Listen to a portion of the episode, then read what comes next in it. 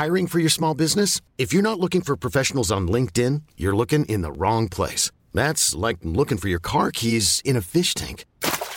LinkedIn helps you hire professionals you can't find anywhere else, even those who aren't actively searching for a new job but might be open to the perfect role. In a given month, over 70% of LinkedIn users don't even visit other leading job sites. So start looking in the right place. With LinkedIn, you can hire professionals like a professional. Post your free job on linkedin.com slash achieve today. Jogi Löw ist schwul. Hä? Ich dachte immer Manuel Neuer. Ich habe ja gehört, ganz sicher ist es Philipp Lahm. Jürgen Klinsmann doch auch. Die Liste der bekanntesten Fußballer und Trainer im Lande ist lang, wenn es darum geht, wer angeblich schwul ist. Mist nur, bei uns wollte sich keiner outen. Dabei haben wir wirklich alle, alle abtelefoniert.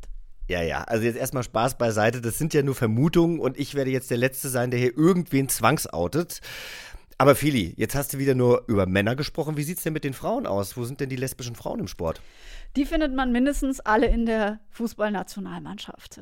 Ja, solche Weisheiten gehören an den Stammtisch, spiegeln aber durchaus unsere Diskussionskultur zu nicht heterosexuellen Menschen im Sport wider. Ja, und das ist ja heute eher so deine Folge, ne? Ich habe ja mit Sport nicht so viel am Hut. Wobei, kleine persönliche Randnotiz, wir zeichnen ja heute getrennt voneinander auf, weil ich gerade einen Film drehe und in Z-Quarantäne im Hotel in Brandenburg sitze. Du hast es in, schön. Ja, ja, ja. Es ist, äh, draußen sind 31 Grad und ich sitze im Zimmer. Aber ich möchte mich nicht beschweren, ich kann nachher noch in den See springen. Dieses oh, Hotel jedenfalls. Ähm, hatte auf der Website ähm, keinen Fitnessraum angezeigt. Also bin ich mit meiner Langhantel und 50 Kilo in Scheiben äh, im Schlepptau hier angereist, nur um dann rauszufinden, dass sie doch einen haben. Also äh, zurück zum Thema. Ich mache Sport, weil ich eitel bin, aber nicht, weil es mir unbedingt Spaß macht. Und Mannschaftssportarten, die lagen mir eh nie und äh, deswegen ist es auch nicht verwunderlich, dass ich immer als einer der Letzten beim Schulsport gewählt wurde. So, und deswegen bin ich heute sehr gespannt, äh, was ich über Sport in Verbindung mit der LGBTIQ-Community lernen kann. So, Feli, und jetzt du. Also, was soll ich jetzt erzählen, dass ich beim Brennball nicht die letzte war, die gewählt wurde, sondern schon weiter vorne dran kam? Zum Beispiel, ja. Zum Beispiel. Ja, also äh, Eitelkeit ist natürlich auch so ein Stichwort. Ich möchte auch immer gut aussehen und zwinge mich auch an Geräte und mache viele äh, kleine Apps, äh, äh die ich abtrainiere jeden Tag oder jeden zweiten, dritten, vierten, fünften Tag, je nachdem, wie gerade meine Motivation so da ist. Aber ich sehe auch den Punkt, dass der Körper gepflegt werden sollte. Und ansonsten liebe ich aber tatsächlich alles, was mit Ball äh, so äh, gemacht werden kann. Äh, Fußball, Tennis, ja, also ich bin jetzt auch gerade wieder frisch in den Tennisverein eingetreten. Also die Sache ist klar. Und ich bin äh, ja auch viele Jahre lang Sportjournalistin gewesen. Eigentlich bin ich deswegen in den Medien gelandet, weil ich Sport so super finde und zu schlecht für den Aufnahmetest bei der Sporthochschule in Köln war. Das ist eigentlich die ganz einfache Geschichte zu meiner Vita. Und ähm, deswegen blicken wir jetzt gemeinsam auch auf diese heutige Sportfolge, die wir machen. Ja, und ich fasse nochmal zusammen. Du bist diejenige, die die Bälle wirft. Ich bin derjenige, der sie abkriegt. das finde ich ein schönes Bild. Ich dachte jetzt eigentlich, der sie fängt. Aber. ich dachte, da könnte dann der Bumper kommen. Ja, ja da kommt der Bumper. Ja, so. okay. Yvonne und Berna der Podcast für alle. Wir blicken heute selbstverständlich ein bisschen differenzierter auf das Thema Sport und wir fragen uns, ist Sport das super Bollwerk der heteronormen Männlichkeit? Denn nur die heterosexuellen Kerle bekommen doch den Center Court und die anderen, die bleiben auf dem Nebenplatz. Ist das so? Ja, das ist eine gute Frage. Und warum fällt es äh, damit einhergehend äh, Profisportlerinnen, Verbänden, Fans und Funktionärinnen gerade hier so schwer, sich offen, liberal, divers und welcoming zu zeigen? Helfen womöglich äh, diese Outings von prominenten Supersportlerinnen? Also wenn wir in Deutschland im Sport an ein Coming-out denken, oder ich jedenfalls, dann sind wir natürlich bei unserem ehemaligen Nationalspieler und heutigen Sportvorstand vom frisch gekürten Bundesliga-Aufsteiger VfB Stuttgart, dass ich das mal so sagen werde, Thomas Hitzelsberger. Du hast ja mich. Ja, ja. reicht dieser, ich sage jetzt mal, eine schwule Mann um den konservativen Sportkosmos, also die Männerclubs vor allem, gerade im Fußball in die Jetztzeit zu holen?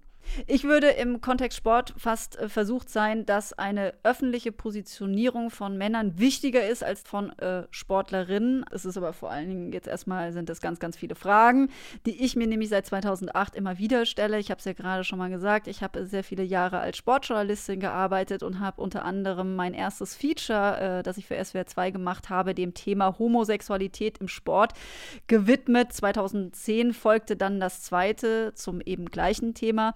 Und drei, vier Jahre später habe ich dann nochmal eines fürs Inforadio des RBB gemacht. Und für all diese Features habe ich mit sehr vielen Leuten gesprochen, unter anderem übrigens auch mit einem Sportler, mit dem ich via Chat äh, anonym ähm, kommuniziert habe. Ich musste da schwören, niemals etwas dazu zu sagen. Und äh, andere sprachen offener mit mir und sagten zum Beispiel 2008 folgendes. Wir sind, glaube ich, lange noch nicht so weit, dass sexuelle Orientierung akzeptiert wird. Und es geht ja nicht um Tolerierung, es geht um Akzeptierung. Das ist nicht so. Selbst in Bereichen, Sie können zum Beispiel sagen, okay, im Bereich der Kunst oder in der Politik ist das heute alles kein Thema mehr. Wir haben einen schwulen Bürgermeister in Berlin, wir haben einen schwulen Bürgermeister in Hamburg.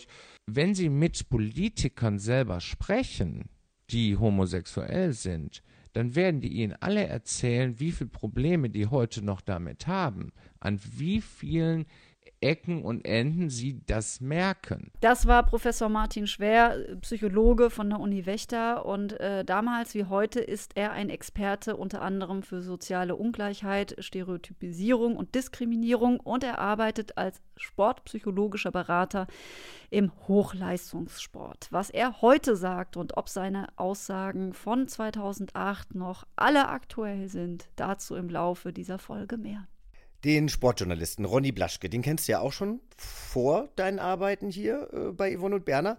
Und äh, damit ich mitreden kann, da habe ich mal recherchiert. Also, Ronny hat diverse Bücher geschrieben und beschäftigt sich mit dem Thema Sport im gesellschaftlichen Kontext. Also, das heißt, welche Rolle Geschlecht, Herkunft, Behinderung oder eben sexuelle Orientierung spielt. Und ähm, Ronny kann das alles als Beobachter sehr gut einordnen und deswegen hast du dich ja auch mit ihm getroffen. Und ähm, abgesehen davon, als wir uns getroffen haben, äh, wir gedacht haben, meine Güte, es sind schon wieder zehn Jahre her, dass wir das letzte Mal ein Interview miteinander geführt haben, ähm, haben wir auch festgestellt, dass der Kreis derer, die zu diesem Thema auch wirklich informativen Input leisten können, nach wie vor relativ überschaubar ist. Ähm, aber immerhin haben wir festgestellt, ein paar Dinge haben sich verändert, wie Ronny Blaschke sagt. Also die sichtbarste und spürbarste Veränderung war sicherlich das Coming Out von Thomas Hitzelsberger, was dem Thema Homosexualität oder sexuelle Orientierung eine große öffentliche Bühne gegeben hat. Was sich auch verändert hat positiv, ist, dass ganz viele symbolische Aktionen organisiert wurden, dass es ähm, mittlerweile eigentlich fast zum guten Ton gehört, wenn ein Club mal eine Regenbogenflagge auf, auf als, als Eckfahne hat oder wenn der DFB sogar sich zum Thema äußert. Es gibt ganz viel Vernetzung, es gibt Bündnisse, es gibt mittlerweile Workshops. Ähm, das ist das eine, das ist positiv. Aber ich bezweifle immer noch, dass diese ganze ähm, zelebrierte Symbolik, dass die überhaupt diese Funktionärskreise erreicht. Und ähm, da bin ich mir nicht ganz sicher. Und ähm, letztendlich würde ich sagen, hat sich da ähm, in den zehn Jahren eigentlich gar nicht so, so, viel geändert. Also Jochen, wir haben einiges zu, zu, besprechen und die gute Nachricht ist, es gibt weiteren Input von Ronny, den ich mitgebracht habe. Und ich werde ihn raushauen, wenn es mir passend erscheint. Ich hoffe, du bist damit okay. Total, aber das fand ich jetzt schon sehr, sehr interessant. Also auch natürlich, ähm, ist es nur Symbolik oder erreicht es auch irgendwie jemanden. Sehr, sehr interessant. Bin ich gespannt, was du da noch mitgebracht hast. Und Feli, während ich ja Sport als Ausgleich sehe oder eben um fit zu bleiben, bist du ja ein regelrechter Sportfan, ein Sportcrack, eine Sportikone. Genau, ich habe ja vorher schon die Lobeshymne du auf bist mich eine geschwungen. Sportikone, ja genau. Ja, dass ich beim Brennball, dass ich beim Brennball immer äh, sofort ins Team gewählt wurde und auch beim ja. Völkerball und so weiter. Mhm. Also ich war tatsächlich, ich kann mich da nicht beklagen. Ich durfte auch immer mit den Jungs Sport machen. Ne? Weil, ich glaube, wir wären wahrscheinlich gar ja. keine, äh, keine Freunde gewesen in der Schule. Meinst du? Weiß ich nicht. Du wärst ja die. Nee, du hättest mich nicht in deinem Team haben wollen. Also ich war aber eigentlich immer mit ganz vielen Jungs äh, befreundet, unter anderem auch mit meinem Freund Benjamin, der auch eher ein bisschen femininer war. Also so, also femininer, ich weiß, also du weißt schon, also der war jetzt auch nicht super Sportcrack. Also okay, er war nicht gut. so, ja, bevor du dich da jetzt. In Kopf und Kragen äh, gehe ich wieder lieber dazu über, äh, äh, widme mich dem Genre, äh, das ich beherrsche, dem Sport. Ähm, also ich, äh, Was beherrschst du denn alles? Ich fahre wahnsinnig gerne Ski und das mit den Ballsportarten habe ich ja gerade schon gesagt, Fußball und auch Tennis. Beim Tennis habe ich sogar einen C-Trainerschein, äh, aber bin leider total aus der Übung, wie ich gerade gnadenlos immer feststelle, wenn ich auf dem Platz stehe und irgendwie den äh, gelben Filzball nicht so richtig treffe. Aber grundsätzlich bin ich halt auch so ein Sport-Junkie. Ne? Ich, ich sitze wirklich vor der Klotze und ähm, kann da gar nicht mehr aufhören zu gucken. Und da ist es dann auch quer durch die Bank durch. Also Handball, Basketball, äh, natürlich Fußball, Tennis und auch noch Skispringen. Das liebe ich einfach. Also Biathlon, Gott, ich könnte jetzt die Liste weiter runter machen, lasse ich jetzt aber. Was ich nur immer wieder feststelle, die meiste Zeit, die ich vor der Klotze verbringe, mal Tennis ausgenommen, schaue ich halt äh, Männer und Männerteams zu. Ne? Das ist halt irgendwie krass. Ich übrigens auch, aber ich gucke mir dann halt äh, Turmspringen an oder Schwimmen oder vielleicht so Eiskating finde ich dann auch immer ganz toll. Eiskating? Ja, ich weiß gar nicht, Eislaufsport zu schicker Musik, irgendwelche wilden Kostüme und so. Okay, ich dachte, da du meinst vielleicht auch die Engen, raus. weißt du, die auf der Eisbahn unterwegs sind wegen mir auch. Hauptsache, sie sehen gut aus. oh Gott. Naja, also jedenfalls ähm, äh, sind wir uns einig, wir sehen mehr Männer im Fernsehen, wenn es um Sport geht und das ist auch bewiesen so. Ich glaube, 85 Prozent der, der Berichterstattung in den Medien ist den Männern gewidmet und ähm, das ärgert mich auch immer, dass ich mich eigentlich abseits von Großereignissen wie den Olympischen Spielen eigentlich immer dumm und dämlich zappen muss, um mal irgendwie auch Frauen zum Beispiel äh, Fußball spielen oder Basketball spielen zu sehen und das ist was, was mich so geärgert hat, dass ich dazu auch einen Podcast gemacht habe, Sport Sports Idols heißt der. Und da geht es eben darum, dass da nur Sportlerinnen zu Wort kommen oder nur Personen, die mit dem Frauen Sport äh, ja, zu tun haben. Mhm. Und auch zur Fußball-WM, die 2019 war, der Frauen, äh, gab es ein Public Viewing äh, im Berlot Biergarten und das habe ich eben damals auch mitorganisiert und ich fand das so wichtig, dass da auch mal Menschen zusammenkommen, wenn Frauen eben Sport machen und wir nicht immer nur den Männern zujubeln. Und, und hast du ein paar zusammengekriegt? Ja, da war immer Full House. Du kannst dir das nicht vorstellen, wer da alles war. Kann man auch mal nachgucken, wenn man das googelt, auch auf meinem Kanal Kanal sind da ein paar Bilder und ich finde das so großartig und ich sehe halt, es geht, wenn man es will. Und dazu hat auch ein äh, Spot übrigens einen wichtigen Beitrag geleistet, äh, und zwar der von der Commerzbank. Weißt du eigentlich, wie ich heiße? Und ich? Hm, genau. Wir spielen für eine Nation, die unsere Namen nicht kennt. Aber dass wir dreimal Europameisterin waren, weißt du schon, oder? Nicht? Stimmt, es waren ja auch achtmal. Beim ersten Titel gab es dafür ein Kaffeeservice. Seit es uns gibt, treten wir nicht nur gegen Gegner an, sondern vor allem gegen Vorurteile. Frauen sind zum Kinderkriegen da. Gehören in die Waschküche. Wie Amateurfußball. Nur in Zeitlupe. Aber weißt du was? Wir brauchen keine Eier. Wir. Wir haben Pferdeschwänze. Wie bitte? So, den habe ich natürlich auch gesehen. Der hatte ja einen mega Medienhype, unter anderem eben auch wegen den Eiern und den Pferdeschwänzen. Das haben sie sehr, sehr clever gemacht. Der war damals auch Thema bei uns im Frühstücksfernsehen. Ähm, und ist wahrscheinlich deswegen auch ein Spot, in dem sich wahrscheinlich viele Frauen wirklich wiedererkennen. Trotzdem, äh, Feli, müssen wir da noch mal kurz kritisch drauf gucken, ja? Weil zum einen fällt da ein Satz, wir stehen auf Typen, die wissen, was sie wollen. Also wird irgendwie wieder versteckt, überdeutlich gemacht, wir stehen auf Männer. Also nicht, dass es überhaupt in so einem Spot vorkommen muss, aber das fand ich dann auch wieder so komisch, oder? Dass das wieder so deutlich gemacht werden muss. Also äh, Fußballspielende Frauen stehen aber auf jeden Fall auf Männer.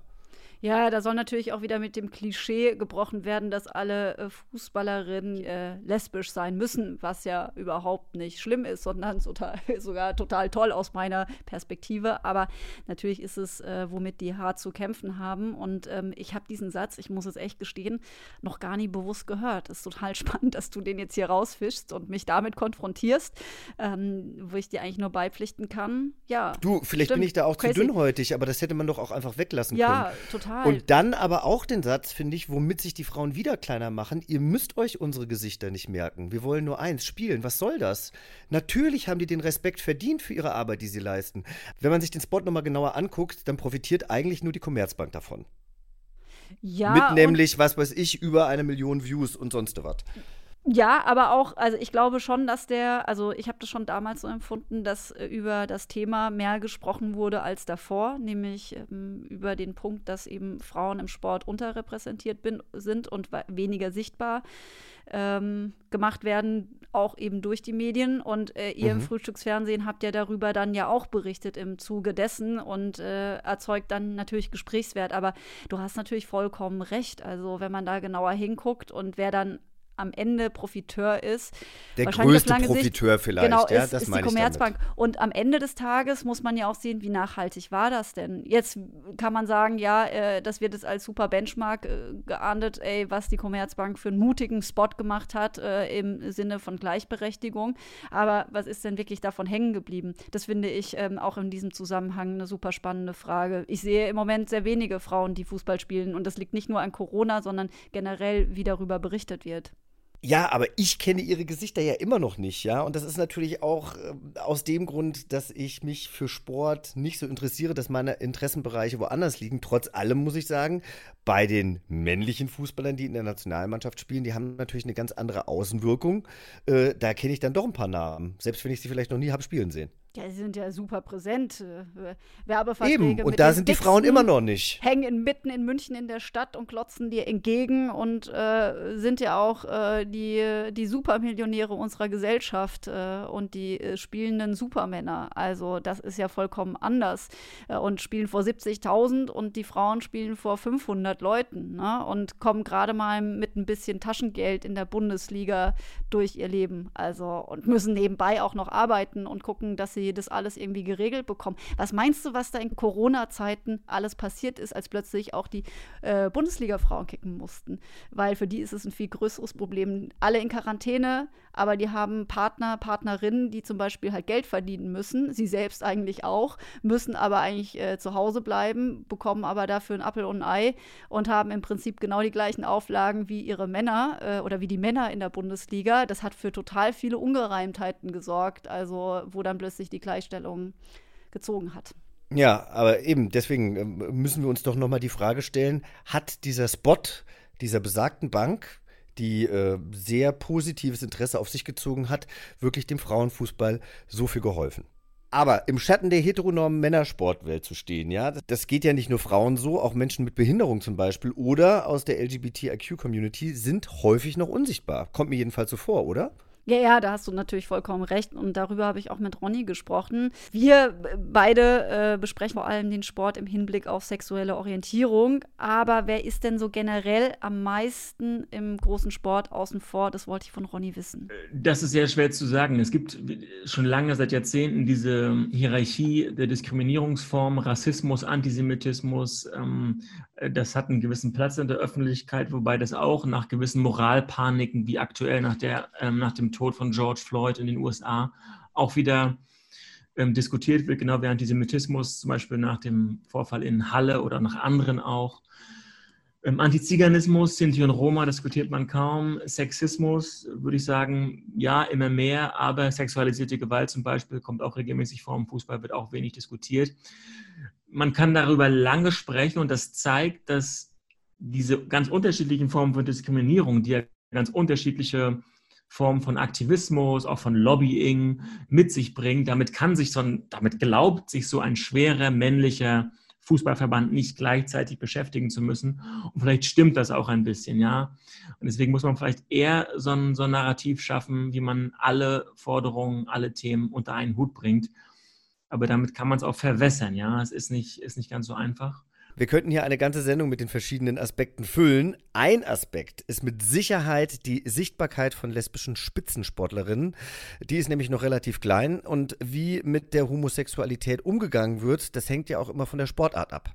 Ja, im Fußball ist es ja so, äh, da werden alle Spielerinnen sofort als lesbisch eingeordnet. Und die Schweizer Rekordfußballnationalspielerin Lara Dickenmann vom VfL Wolfsburg gehört zu den Sportlerinnen, die offen damit umgehen, Frauen zu lieben. Für meinen Podcast Sports Idols hatte ich mit Lara mal gesprochen und darüber auch, wie schwer es ist, sich im Sport als lesbische Frau zu positionieren. Vorbilder haben gefehlt und sie wollte auch auf gar keinen Fall das Klischee der lesbischen Fußballerin bedienen. Ja, früher war das Wichtigste war halt ein bisschen irgendwie nach außen so ein perfektes Bild abzugeben. Ähm, und das, das war, in, also in, im jugendlichen Alter ist das sowieso nicht so einfach. Also wenn man nicht so genau weiß, wer möchte ich sein oder wer bin ich oder ja, wen darf ich überhaupt sein und so. Also, und das hat mich dann immer aufgeregt, dass die Leute mich, also die haben mich immer gefragt, ja, was machst du? Dann habe ich gesagt, ich spiele Fußball und dann haben sie, die zweite Aussage war dann immer irgendwas über les, lesbisch sein. Und das fand ich dann halt einfach, ja, wieso war das so verbunden? Und dann habe ich gedacht, jetzt, ja, jetzt trage ich auch noch was zum Klischee bei und das wollte ich dann einfach nicht. Und äh, ähnlich wie bei dir, Jochen, äh, hat auch äh, die Mutter einen entscheidenden Beitrag zum Unwohlsein äh, ja, beigetragen, geleistet. Ich glaube, es war für sie einfach ein Schock, weil sie halt nicht gedacht hat, dass das so sei bei mir. Und ähm, sie ist auch auf eine gewisse Art aufgewachsen, also sehr, sagen wir mal, nicht gläubig, aber schon ein bisschen so katholische Werte und so. Ähm, ja, und hat selbst Handball gespielt, kam also mit dem auch schon in Berührung und so, also hat es gekannt, hat mich auch, wo ich dann zum Frauenfußball gewechselt bin, ein bisschen davor gewarnt. Und da wusste ich aber schon, dass ich eigentlich auf Frauen stehe. Und das war für mich dann auch so, uh, das ist was Schlimmes, wenn sie mich davor warnt. Und ähm, ich, ja, also auf was will ich hinaus? Ähm, ja, wir mussten einfach zusammen einen Prozess durchgehen. Ich, ich habe dann ein bisschen meinen eigenen gemacht und habe sie ein bisschen vergessen, aber sie hat nebenbei auch ihren eigenen gemacht und irgendwie irgendwann, als, als ich älter war, dann hab ich, haben wir wieder zueinander gefunden und das war dann auch ein schöner Moment. Lara ist übrigens auch Teil eines Porträtbuchs Vorbild und Vorurteil. Lesbische Spitzensportlerinnen erzählen und darin werden verschiedene Schweizer Sportlerinnen gezeigt, die sich als frauenliebend identifizieren. Kostet 39 Euro. Also man sieht es, äh, haben wir bei Lara gehört, die Angst vor Stigma existiert ja nach wie vor. Und das erlebe ich eben auch, wenn ich noch mit noch mehr Sportlerinnen spreche. Hauptsache bloß nicht damit auffallen, lesbisch zu sein. Der Sport soll immer im Vordergrund stehen. Dahinter stecken bestimmt diverse Absichten, auch immer noch dieses unterschwellige. Vermarktbar bist du besser, wenn du hetero bist. Ja, und äh, das sind jetzt die Hemmungen der Frauen, aber bei den Männern ist es ja natürlich nicht anders. Für das prominenteste und einzige Outing im deutschen Männerfußball hat der ehemalige Fußballnationalspieler Thomas Hitzelsberger in Deutschland gesorgt. Das war 2014 und da hatte er seine aktive Sportlerkarriere auch bereits beendet. Es war für mich ein langwieriger Prozess, das herauszufinden. Zu Beginn meiner Laufbahn war ich äh, mit einer Frau in einer Beziehung, ganze acht Jahre. Und erst danach, äh, als ich allein gelebt habe, dämmerte mir, ich habe Gefühle für Männer. Ich möchte auch mit einem Mann zusammenleben. Aber das hat eben sehr lange gedauert. Für Thomas Hitzelsberger war das natürlich eine Riesensache und er hat damals genau überlegt, wann, wie und wem er sich anvertraut. Kann ich total nachvollziehen. Er hat damals die Zeit gewählt. Die beiden JournalistInnen, die ihn damals interviewten, waren Caroline Emke und Moritz Müller-Wirth. Und sie haben im Interview mit der ARD-Sendung Brisant Folgendes darüber erzählt. Wir haben aber von Anfang an die Vereinbarung gehabt, dass er derjenige ist, der den Zeitpunkt und auch ähm, die Art und Weise, wie darüber gesprochen wird, bestimmt, äh, mit diesem Thema an die Öffentlichkeit zu gehen. Ja, Jochen, kommt dir sicher bekannt vor, das alles, oder? Was ging dir denn damals durch den Kopf, als du 2014 auch noch nicht offiziell schwul warst und äh, das vernommen hast, das Outing von Thomas Hitzelsberger? Ja, jetzt hatte das natürlich für mich nicht so eine große Tragweite, wie wenn sich ein Schauspielkollege von mir outet, weil ich ja, wie gesagt, dem Sport jetzt da nicht so zugewandt bin. Aber das war natürlich eine Riesengeschichte. Ich kann das erstmal total nachvollziehen, dass er sich dafür Zeit gelassen hat und auch das, was die beiden JournalistInnen gerade gesagt haben. Also, so war das mit mir und dem Stern, da habe ich mich geoutet ja äh, genauso. Also, das stand auch schon länger im Raum äh, ob ich mich oute und äh, da wurde mir sehr viel Freiheit gelassen, was glaube ich auch einfach wahnsinnig wichtig ist vor diesem großen Schritt, denn man muss sich da einfach als derjenige, um den es ja geht, auch absichern. Und ich habe tatsächlich direkt nach seinem Outing einen Abend äh, moderiert für die Bundesstiftung Magnus Hirschfeld, die äh, sich ja unter anderem gegen gesellschaftliche Diskriminierung von LGBTIQ Plus in Deutschland einsetzen. Und äh, dort hatte Thomas damals gesprochen und mir für mein späteres Outing definitiv Mut gemacht. Hattest du da auch Vorabsprachen mit dem Stern, dass es ähm, ein Outing mit dir gibt, aber zu einem selbstbestimmten Zeitpunkt X? Also, der Stern gehört ja zu Gruner und Ja, wie beispielsweise die Gala auch, für die ich ja selber auch schreibe. Also insofern bin ich diesem Verlagshaus sehr verbunden und das auch schon sehr lange. Und natürlich wusste da jeder, dass ich schwul bin und es stand immer wieder im Raum. Ich hatte das tatsächlich auch mal früher geplant ähm, zu machen und da habe ich aber dann wieder einen Rückzieher gemacht, weil ich einfach Schiss hatte, ein Interview zu geben und das so aus der Hand zu geben. Und mein Outing war ja dann im Endeffekt ein offener Brief und ich habe das dann an den Stern gegeben. Das war damals der Chefredakteur Christian Krug, mit dem ich damals auch schon mal bei der Gala gesprochen hatte. Da war er nämlich vorher Chefredakteur.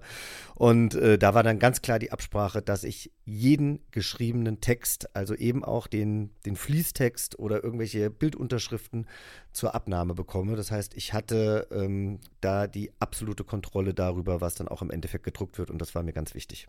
Ja, nämlich auch immer ganz spannend, wie solche Absprachen dann laufen und wie viel, also wie viel Respekt einem da auch entgegengebracht wird. Aber gut, äh, schön, dass es auch bei dir.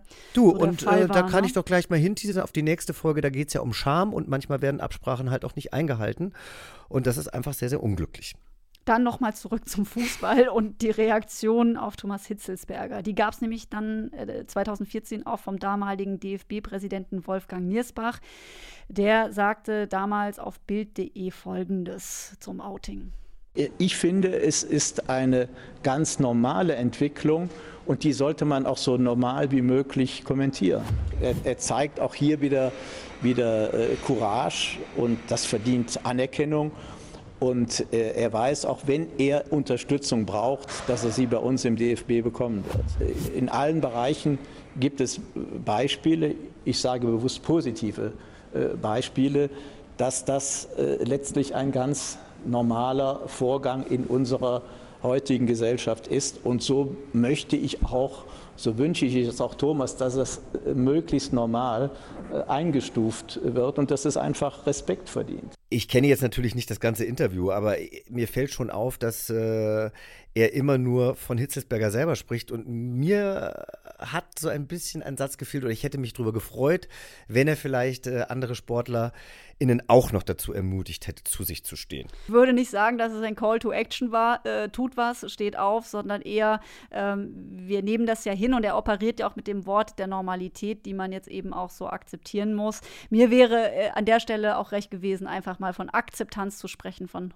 hundertprozentiger gefühlter Solidarität. Aber man muss auch sagen, es war im Jahr 2014, als eben äh, ja, ähm, Thomas Hitzelsberger den Mut aufbrachte, sich da auch so zu positionieren.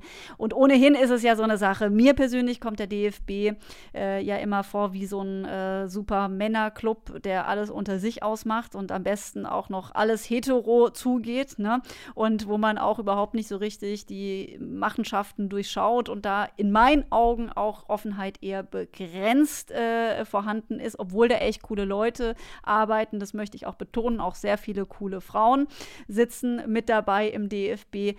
Aber ähm, selbst wenn die Verbände wie der DFB vielleicht auch einen guten Job machen, wenn es um die Vielfaltsförderung geht, ja, ist da vielleicht ein mangelnder Aspekt äh, ähm, äh, doch in der PR-Arbeit zu sehen. Zumindest sagt das Ronny Blaschke. Da war ich früher etwas kritischer. Ich habe ja jetzt auch durch Konferenzen, Workshops und Moderation das auch ein bisschen von innen gesehen beim DFB. Da passiert einiges. Die haben sehr gute Initiativen, die haben Arbeitsgruppen, die haben auch äh, gute Fachleute, die sind innerhalb ihrer, ihrer Belegschaft ähm, relativ divers im Vergleich zu den ehrenamtlichen Funktionären, zu den ehrenamtlichen Präsidien ist die Belegschaft des DFB durchaus divers. Und es wundert mich, wie wenig diese ganzen Initiativen Broschüren, Aktionen von der Spitze an die Öffentlichkeit ähm, übertragen werden. Also da ist ein Mangel an, an, weil letztendlich wird der DFB durch die Spitze repräsentiert. Die scheinen das nicht an die Öffentlichkeit zu bringen. Die Main Mainstream-Medien scheinen sich auch nicht ausreichend dafür zu interessieren.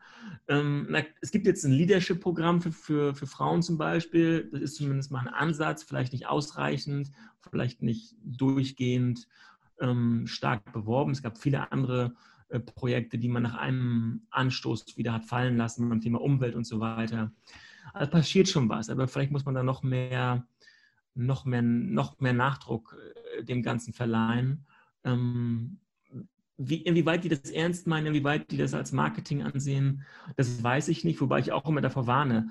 Ähm, soziales, politisches Engagement in einem großen Konzern, in einem Unternehmen darf man damit auch Geld verdienen. Das ist eine moderne, äh, aktuelle, zeitgemäße ähm, Gesellschaftspolitik. Das macht Volkswagen und das macht Adidas und so weiter, machen das auch nicht anders. Es wäre naiv, nicht daran zu glauben, ähm, mit einer guten CSR auch, auch Geld verdienen zu wollen. Anders geht es gar nicht.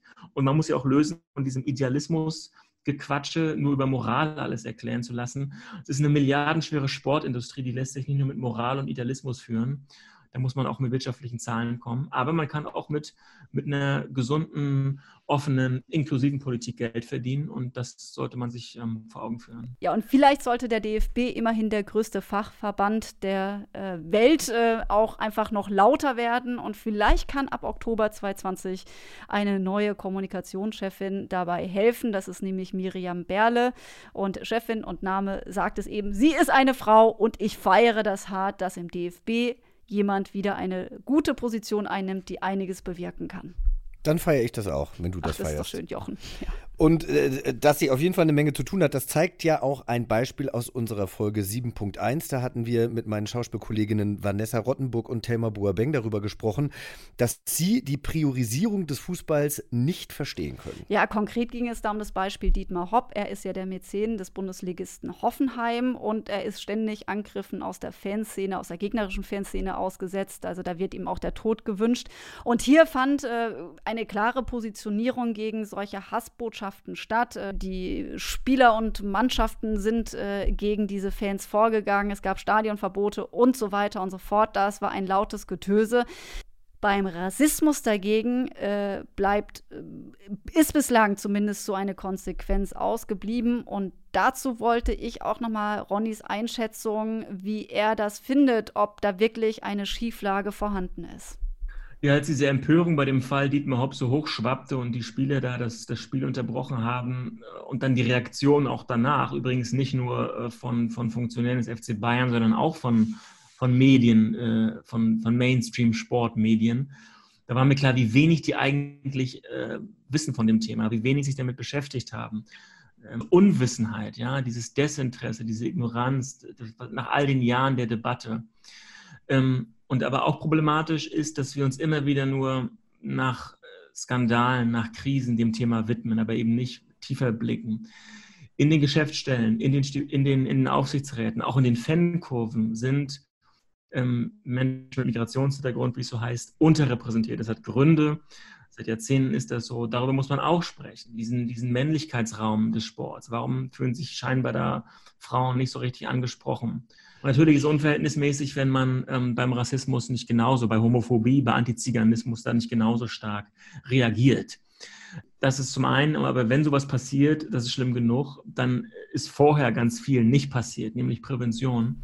Ja, und äh, Prävention hat es immer am schwersten, auch äh, dafür das öffentliche Gehör und dann auch die Mittel zu bekommen. Ja, und damit jetzt erstmal genug zu den Verbänden. Jetzt wollen wir äh, nochmal was fürs Grundverständnis tun, und zwar gemeinsam mit dem Psychologen Professor Martin Schwer von der Uni Wächter. Er berät LeistungssportlerInnen und äh, er ist ein Experte unter anderem für soziale Ungleichheit, Stereotypisierung und Diskriminierung. Ich habe Herrn Schwer schon vor unserem Treffen hier interviewt und zwar übers Telefon. Er war gerade in der Niederlande im Urlaub und daher schon mal der kleine Hinweis darauf, dass der Ton manchmal ein bisschen holpern kann.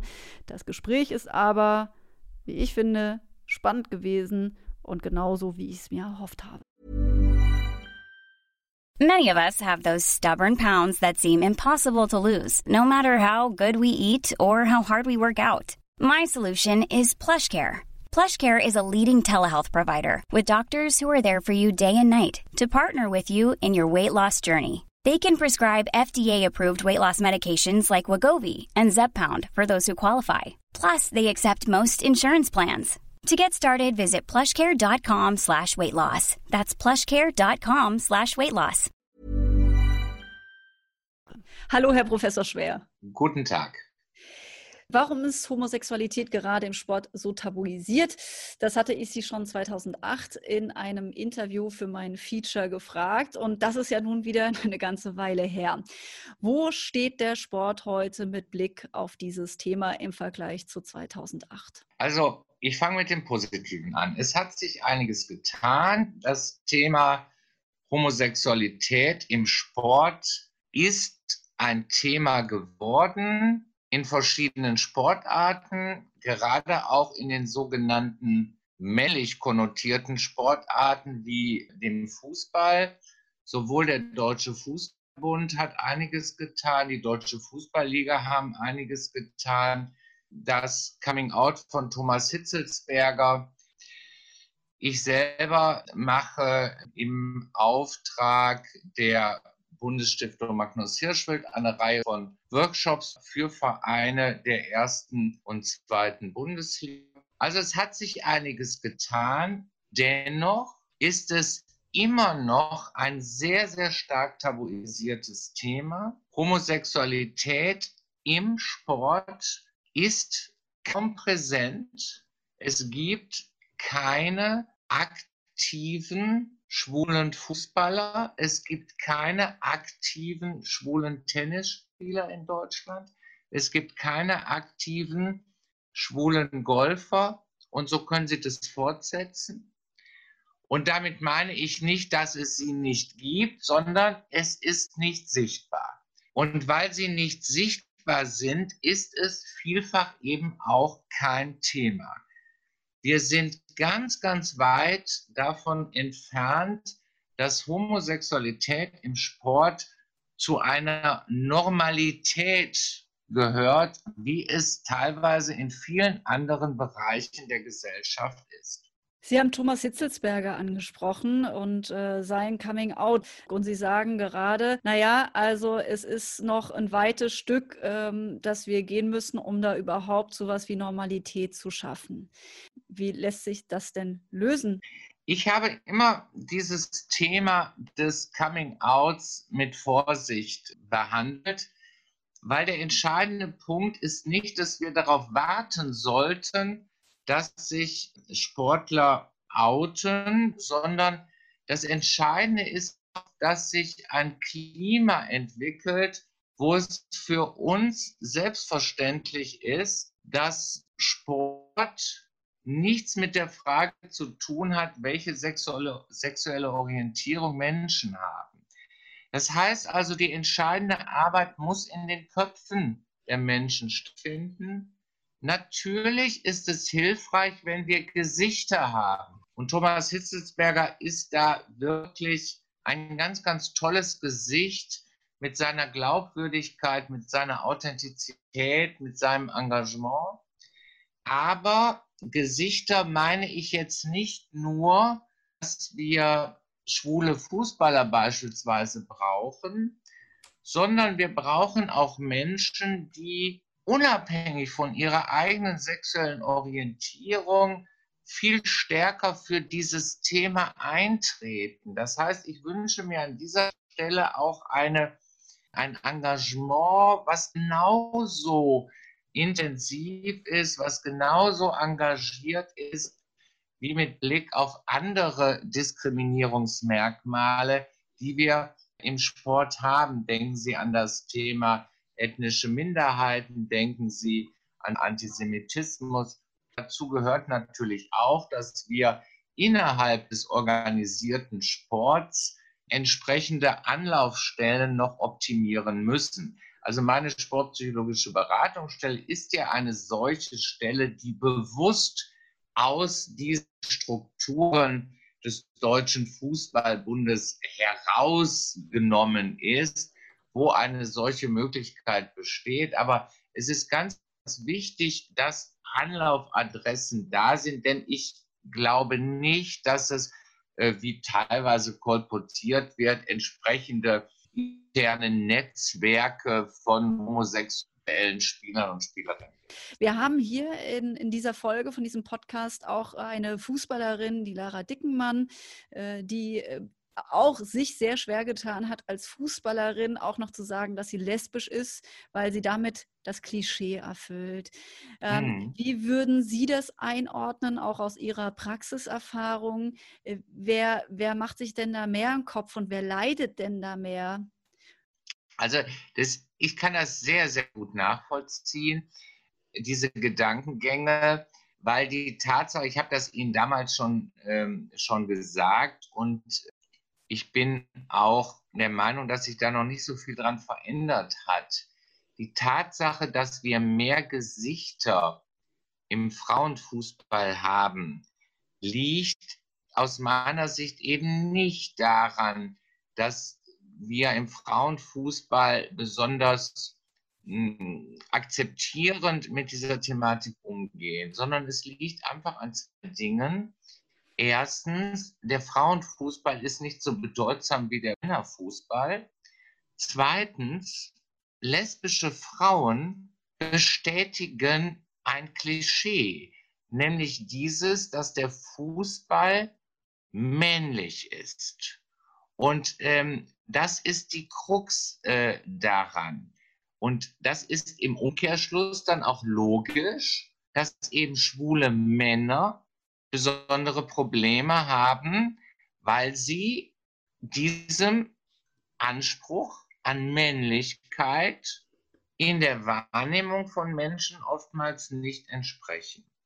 Insofern ähm, ist auch mit Blick auf weibliche Homosexualität hier sehr, sehr, sehr viel Arbeit noch zu tun.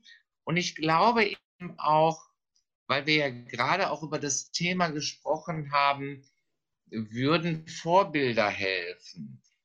Im Frauenfußball haben sie ja diese Gesichter.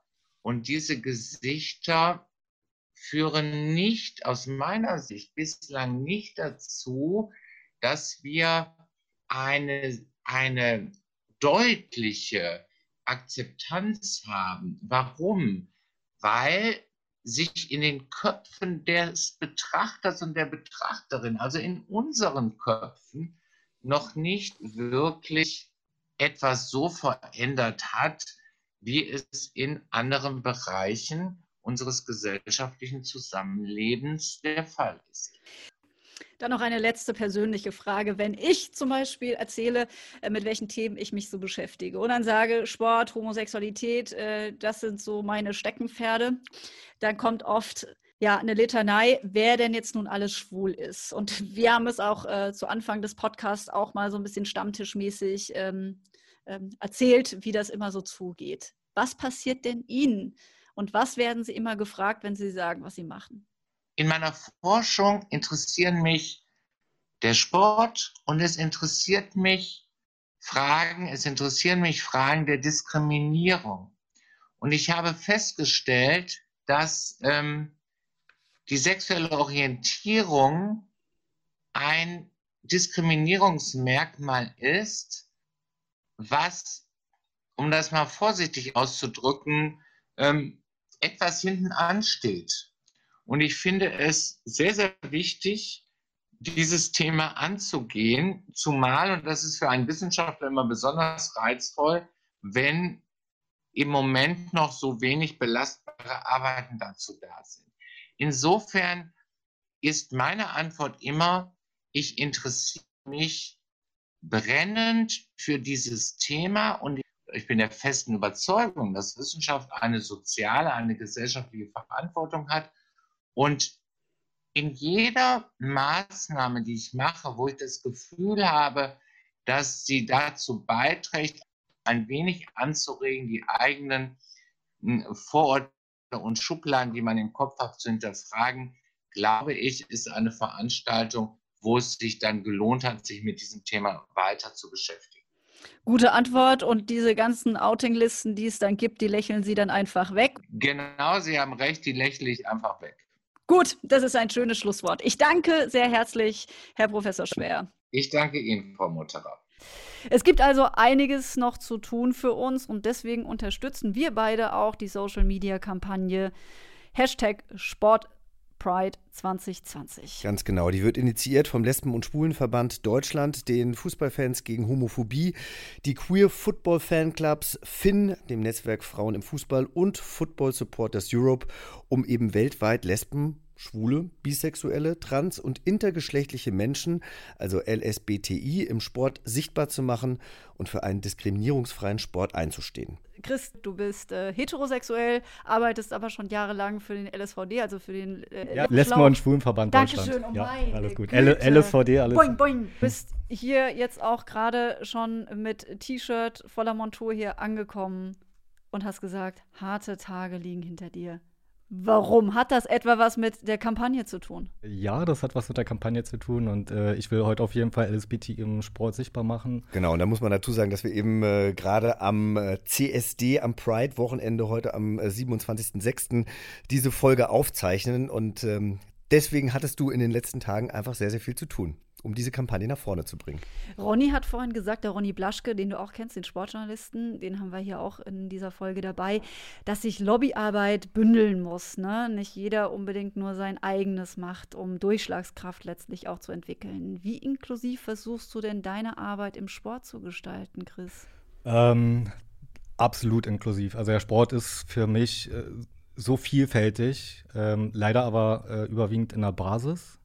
Das große Problem ist, dass wir äh, gerade in den Funktionärsebenen diese Vielfalt eben nicht abgebildet bekommen. Und deswegen haben wir eben auch diese Schwierigkeiten im Sport, uns sichtbar zu machen, all unsere Themen sichtbar zu machen, dass halt mehr als nur um den Leistungssport geht, sondern dass der Sport als Gesellschaft äh, funktioniert und auch äh, einen Auftrag hat. Und äh, der Sport soll bewegen, soll für alle da sein und alle mitnehmen. Und da gehören für uns alle dazu. Und unsere Forderungen sind da auf jeden Fall, äh, dass der Sport uns mehr zuhört, aber dass wir uns auch alle als Sport verstehen. Ähm, und damit ist gemeint, äh, wenn wir über den Fußball sprechen, über den Sport und wie diskriminierend er ist, dann will ich den Appell auch an alle richten, dass wir alle der Sport sind, weil wer ist denn der Sport? Das sind wir. Wir sind die Aktiven und wir können das selbst mitgestalten. Ihr habt jetzt diese wunderbare Kampagne ins Leben gerufen, Sport Pride 2020. Was kann die denn aber denn wirklich leisten? Also einmal wollten wir vor allen Dingen ähm, LSBT im Sport sichtbar machen. All das, was schon da ist. Und äh, wenn man sich damit beschäftigt, ich mache das jetzt seit über zehn Jahren, ich hatte auch nur ungefähr eine Ahnung, was es schon alles gibt. Ich beobachte das auch international, wenn wir eben gucken, dass in Amerika die großen äh, Sportligen damit machen, die NFL, die Major League Soccer, äh, National Women's Soccer League und so weiter, ähm, dann frage ich mich, was ist hier los bei uns?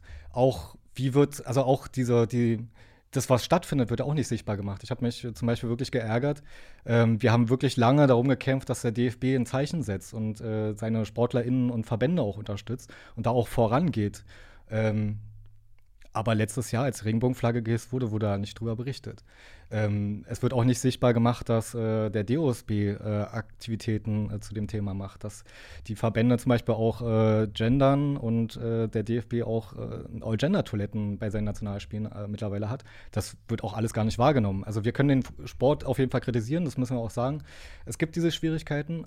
Als Sportler fühle ich mich da auch gefordert. Und genauso als Fans, äh, wenn wir die Kritik hören, äh, welches Problem haben wir im Sport, wer, wer ist das größte Problem im Sport, dann sind das Fußballfans. Und das sehe ich anders. Wir haben heute ein Aktionsbündnis vom LSVD und vier Fanorganisationen. Ihr, ihr, findet, ihr findet dann doch UnterstützerInnen, aber in den Medien noch nicht genug, weil eben nicht darüber berichtet wird? Genau, über also weil, all das, was passiert? Weil wir immer nur über den Profisport sprechen. Wenn wir den ganzen äh, queeren LSBTI-Sport, äh, der in Deutschland stattfindet, sichtbar machen würden, die Events, die dazu stattfinden. Äh, dieses Jahr ist leider äh, sind die Eurogames in Düsseldorf ausgefallen, aber ich bin mir sicher, dass auch darüber wieder nicht berichtet werden würde. Zwei Punkte wollte ich auch noch anbringen. Ähm, ich würde gerne diesen Begriff Coming Out äh, da müssen wir auch viel mehr drüber diskutieren. Ich finde den fehl, ich finde es falsch, äh, weil das eben nicht diese Selbstverständlichkeit zeigt und ähm, naja, gut, aber ich meine, den ja, ja, ja, du ja nicht mehr, also.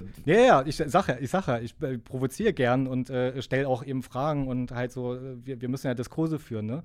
Also für mich ist diese, diese Selbstverständlichkeit äh, wichtig. Also, das ist ja für euch ein, ihr habt ja nicht einmal ein Coming Out, das ist ja ständig. Ne? Und in jeder Situation halt darüber nachdenken zu müssen, wie furchtbar ist das. Deswegen denke ich halt, dieser Begriff Coming Out, solange wir den benutzen müssen, haben wir wirklich noch richtig viel zu tun. Und zwar in der gesamten Gesellschaft und nicht nur im Sport. Äh, und der andere, der, der andere Punkt ist äh, auch diese äh, Sexualisierung, diese starke Sexualisierung von dieser gesamten Thematik, die macht es auch extrem schwer. Worum geht es denn? Es geht darum, um Lebensentwürfe. Wie, wie Absolut. Ne?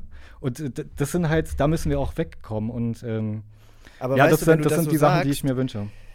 Da, also ich verstehe das, was du dir, was Mhm. du dir da wünschst, aber Klar. also ich habe da gerade gestern ähm, äh, mit jemandem bei Instagram äh, diskutiert, Mhm. denn äh, der äh, sagte eben, dass ihn das total nervt, dass es überhaupt noch CSDs gibt und dass man sich denn noch outen muss, denn als Mhm. heterosexueller Mensch äh, outet man sich ja auch nicht mehr und so. Und ich, ich finde das, was du sagst, ich weiß, du willst was anderes damit ausdrücken, aber Ja, ja, genau. es geht irgendwie in die, in, in die gleiche Richtung und da habe ich mich Mhm, dann mhm. so geärgert über diese Person, weil ich einfach dachte so, ich bin in einer heteronormativen Welt Mhm. aufgewachsen. Deswegen muss ich das immer wieder betonen, weil es eben noch nicht normal ist. Du sollst es auch betonen. Aber halt mit einer Selbstverständlichkeit, indem du es äh, selbstverständlich zeigst, so Ja, wie wir es alle okay. tun. Und da, darum geht es mir. Ne? Also, nee, also nicht diese, diesen, ich, was ich meine, ist dieser, dieser Moment, dieses Coming Out. Kann ich jemandem jetzt sagen, dass ich schwul bin. Ich kenne ihn jetzt schon seit drei Monaten. Äh, ich war mit denen schon richtig gut. Weißt du, ich kenne diese Mhm, Geschichten ja, ja, ja, von ja, meinen. Freunden und. Äh, die sagen, oh, bei dem habe ich mich, glaube ich, zu früh geoutet. Obwohl der ja gar nichts dahinter war, ne? Die einfach gute Fußballfreunde, die vorher drei Monate Best Buddies waren, äh, Fußball, äh, also Bier trinken waren, Fußballspiele äh, Spiele geguckt haben. Und dann mit diesem Moment ist es vorbei und ich verstehe es nicht. Nee, weil man ist ja immer noch der gleiche Mensch. Ja, und es gibt aber auch Schwule, die sagen, warum soll ich denn stolz sein auf eine sexuelle Orientierung, die ich mir nicht ausgesucht habe? Aber darum geht es ja nicht. Ich soll Eben. stolz darauf sein, Mensch, dass ich Mensch. einfach genau der Mensch bin, der so wie wer auch immer mich so geschaffen hat. Und ja. ganz ehrlich, ich finde die CSDs extrem wichtig. Und vor allen Dingen finde ich die CSDs extrem wichtig, politisch und als äh, wirklich als Mahnung für uns alle. Also diese Kraft müssen wir auch als Gesamtcommunity äh, nutzen. Und das, deswegen freue ich mich auch über so einen Tag, dass wir heute diesen Global Pride, obwohl wir nicht auf der Straße sein können, aber äh, wir wären heute extrem sichtbar mit unseren Botschaften, mit unseren Zielen und Ja. auch mit dieser Vielfalt und ihr als Menschen. Und dass wir den Sport kritisieren müssen. Wir müssen aber dem Sport auch sagen, wie es anders geht. Und wir müssen den Sport aber auch anerkennen, die Leistungen, die er eben erbringt und wo er halt eben schon gute Sachen macht. Vielen Dank, Chris, für deine Arbeit, für dein Engagement. Christian Rudolf mit vollem Namen vom LSVD in Berlin-Brandenburg. Jetzt habe ich es richtig gesagt. Na, Deutschland, Deutschland auch. Deutschland auch. Wir nutzen jetzt ab jetzt diesen Hashtag SportPride2020. Immer genau. dann, wenn wir uns sportlich betätigen. Jochen, du, wenn du deine Muckis stemmst, ne? Und ich möchte einfach sagen, ich kenne Chris erst seit heute, aber Chris, wie gesagt, ich habe es vorhin schon äh, einmal dir gesagt, danke für deine Arbeit und dass du dich da so einsetzt. Ich finde das ganz, ganz toll. Und ich glaube, du bist eine, die perfekte Brücke, die wir brauchen. Äh, ich danke euch, dass ihr das alles mit mir mitmacht. In der Sommerausgabe des GQ-Magazins, die ja übrigens auch den Pride Inside ins Leben gerufen haben, äh, ist auch ein langes Interview mit dem erfolgreichsten deutschen Fußballer nach Titeln überhaupt, nämlich mit Toni Kroos. Und äh, er äußert sich in der Ausgabe auch zum Thema Homosexualität im Fußball und sagt über ein Outing eines Kollegen, ein durchgehender Vorteil wäre es, glaube ich, auch heute noch nicht.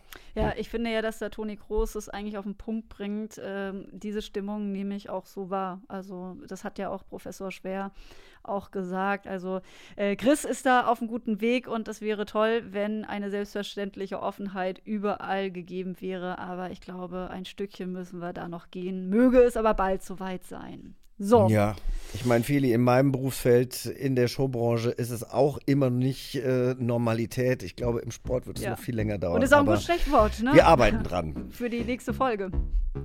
In der nächsten Folge geht es ums Schämen. Die Scham, die wir haben, weil wir sind, wer wir sind. Da habe ich dann auch wieder eine stärkere Meinung als vielleicht heute. Yvonne und Werner. Der Podcast für alle. Och, ich finde, du hast heute sehr gut mitgehalten. Also, ich meine, den Commerzbank-Spot, wie kritisch du den angeguckt hast, ja, während ich vollkommen naiv, oh, der ist cool, der ist cool, der ist cool, setzt mein Thema. Ja, deshalb machen wir das ja auch zusammen, wir beiden. Ja, ne? Ja, äh, also wir sprechen äh, in der nächsten Folge darüber, äh, ja, weil dich das Schamgefühl auch überkommen hat, äh, wegen unseres Podcasts, wegen Folge 1 zur offenen Beziehung. Dann sind wir schon bei Nummer 10. Und dazu gibt es noch eine wichtige Info, ja? Eigentlich sind wir ja schon bei Folge 12, weil wir ja dann schon zwei Doppelfolgen haben. Aber gut. richtig, richtig, richtig, richtig. Wir produzieren für euch, äh, allerdings gibt es die nächste Folge erst in zwei Wochen und äh, ja manche von euch wissen, startet Promi Big Brother wieder im August und diesmal ganze drei Wochen jeden Abend live. Und weil ich davor und danach eine kleine Auszeit brauche, um diesen Marathon zu überstehen, müssen wir eine Sommerpause machen. Und da haben Feli und ich uns gedacht, bevor ihr jetzt äh, ewig auf uns verzichten müsst, wird es während unserer Sommerpause alle 14 Tage eine neue Folge Yvonne und Berner geben, damit ihr nicht ganz äh, ohne unseren Podcast auskommen müsst. Und ich muss nicht ganz ohne dich auskommen, Jochen. Ja. Ja. Gut, aber dann freuen wir uns auf diesen Sommer. Alle zwei Wochen. Während du arbeitest, lege ich dann auch mal die Füße hoch. Und äh, dann hören wir uns wieder zur nächsten Folge mit der Scham. Bis dahin. Tschüss. Ich gehe jetzt Sport machen. Ever catch yourself eating the same flavorless dinner three days in a row? Dreaming of something better? Well, HelloFresh is your guilt-free dream come true, baby. It's me, Kiki Palmer. Let's wake up those taste buds with hot, juicy pecan-crusted chicken or garlic butter shrimp scampi. Mm. Hello Fresh. Stop dreaming of all the delicious possibilities and dig in at HelloFresh.com. Let's get this dinner party started.